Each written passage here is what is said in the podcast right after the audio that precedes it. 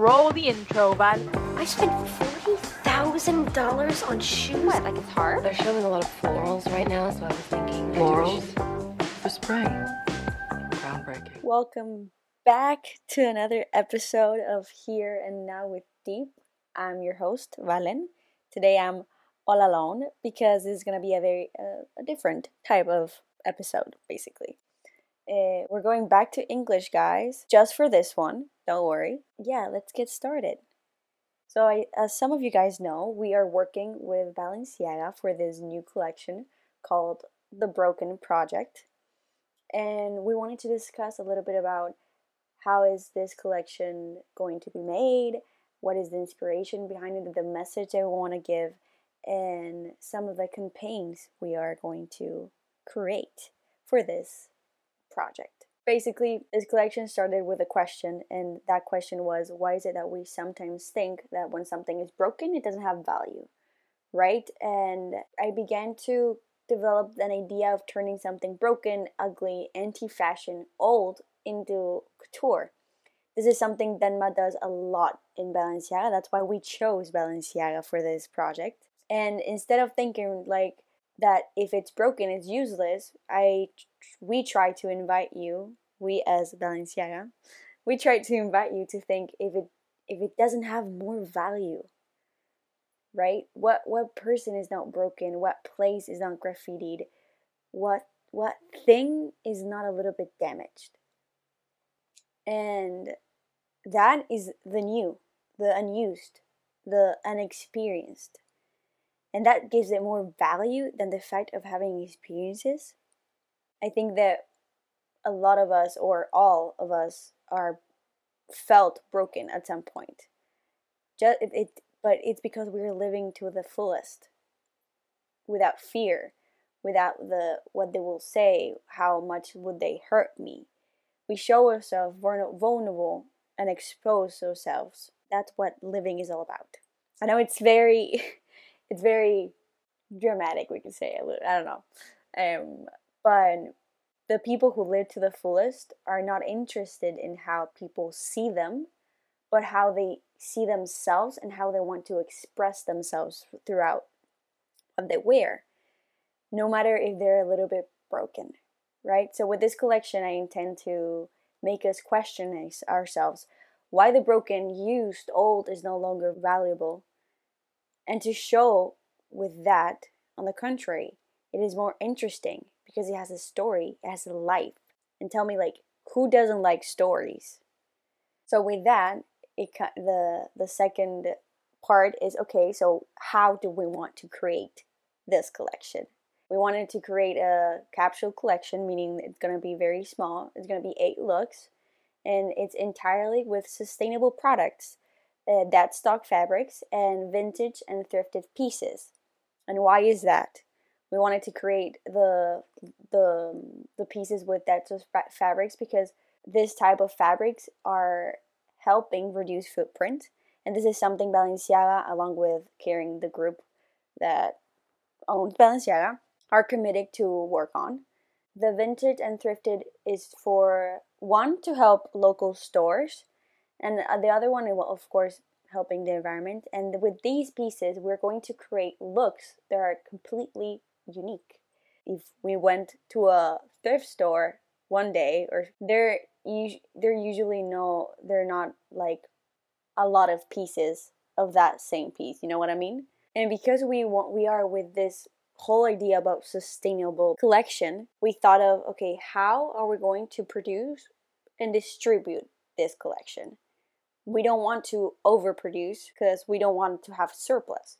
So we're going to have a pre-sale, right? So the clients, the new ones, they're going to they're going to need to buy the the product that they want before it's actually produced.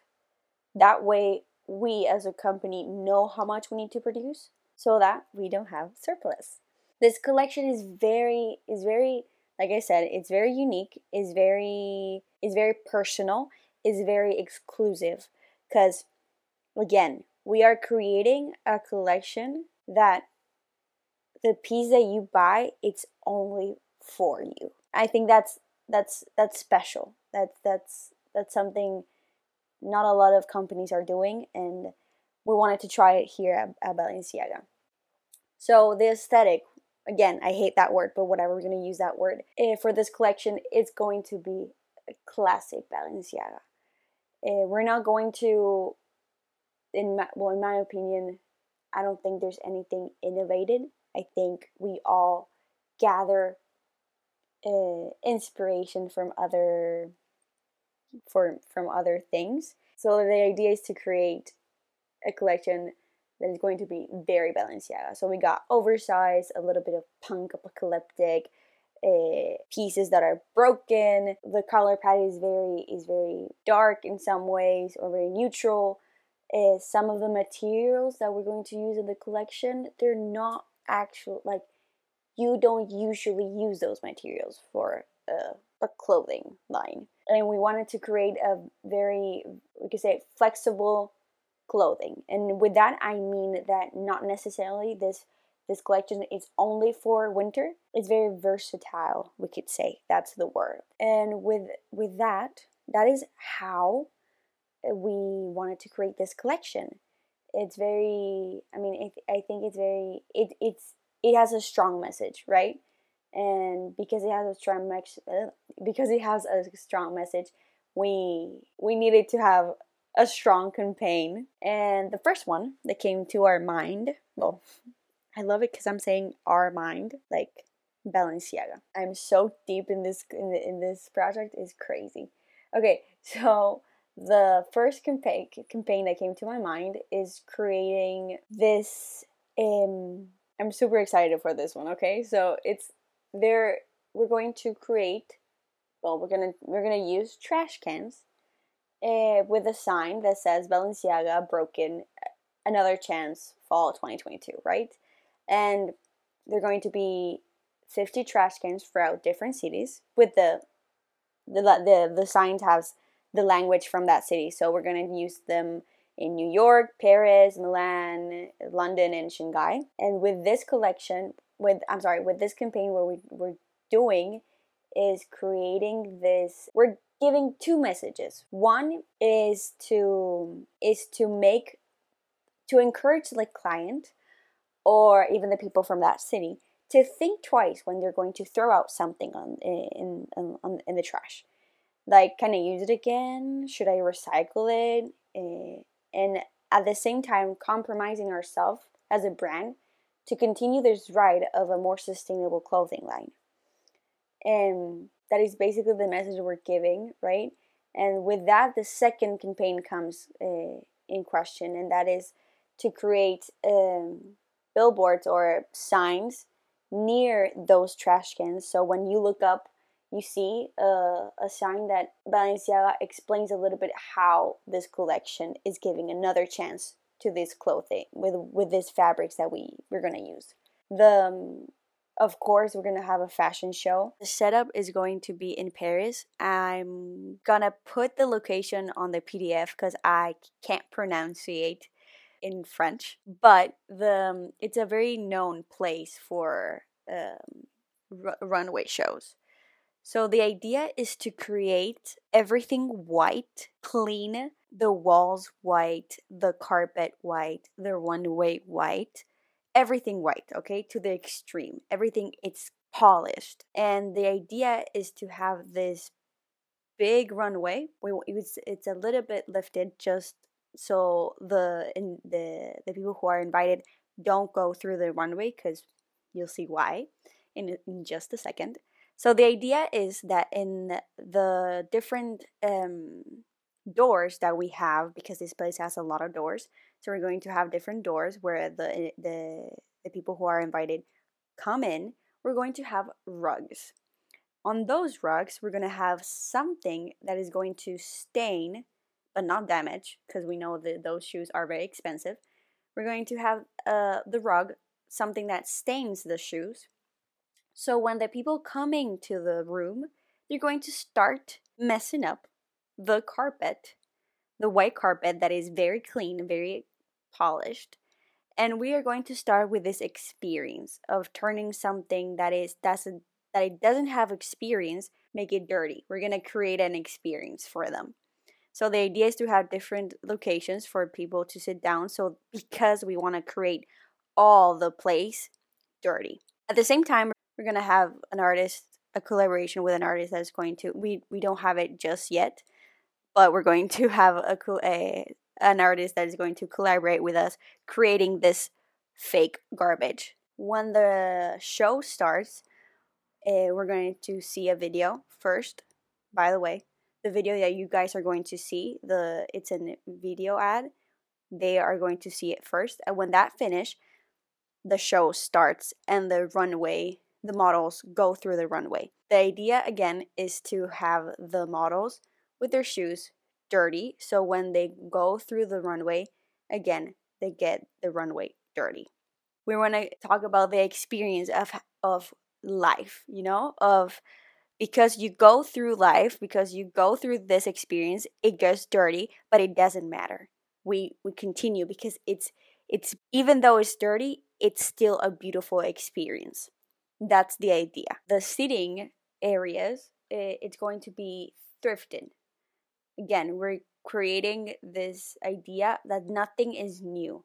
Okay, everything has an experience, and the furniture as well is you know those uh, Instagram accounts that you find on on New York, on even here in Barcelona. There's a there's a um, Instagram account that it tells you when people throw out furniture to and like they put the streets where you can find it.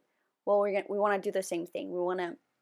I don't know if we're going to to bring those um, those exactly furnitures like the ones you find on the street, but the idea is to have furniture that is used, that is a little bit broken. Again, the invitation is going to be a little trash bag, like similar to the ones that Demna used for the last collection, but make it mini, right? For it's an invitation. The fourth campaign, now we're going to start a little bit more with the online campaigns.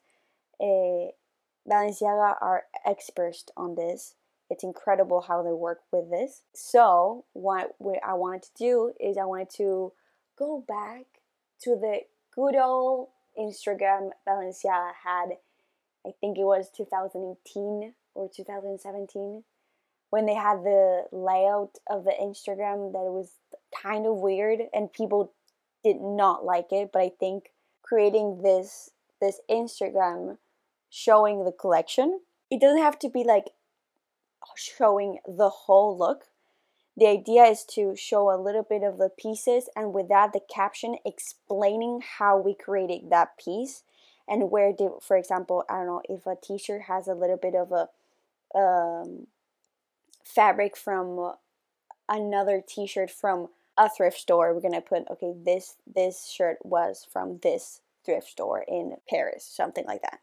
And the idea is to work with a photographer Taylor. I I got inspired by the photo shoot he did with uh, for uh, W magazine in 2021 that people actually hated that that that collection eh, that I'm sorry that photo shoot but I think it's going to be very interesting to work with him. This whole project it's about having experiences and not fearing of having to be everything perfect and all of that. So again, the Instagram, it doesn't have to be perfect. The fifth campaign that we're going to, to do using TikTok and Instagram Reels.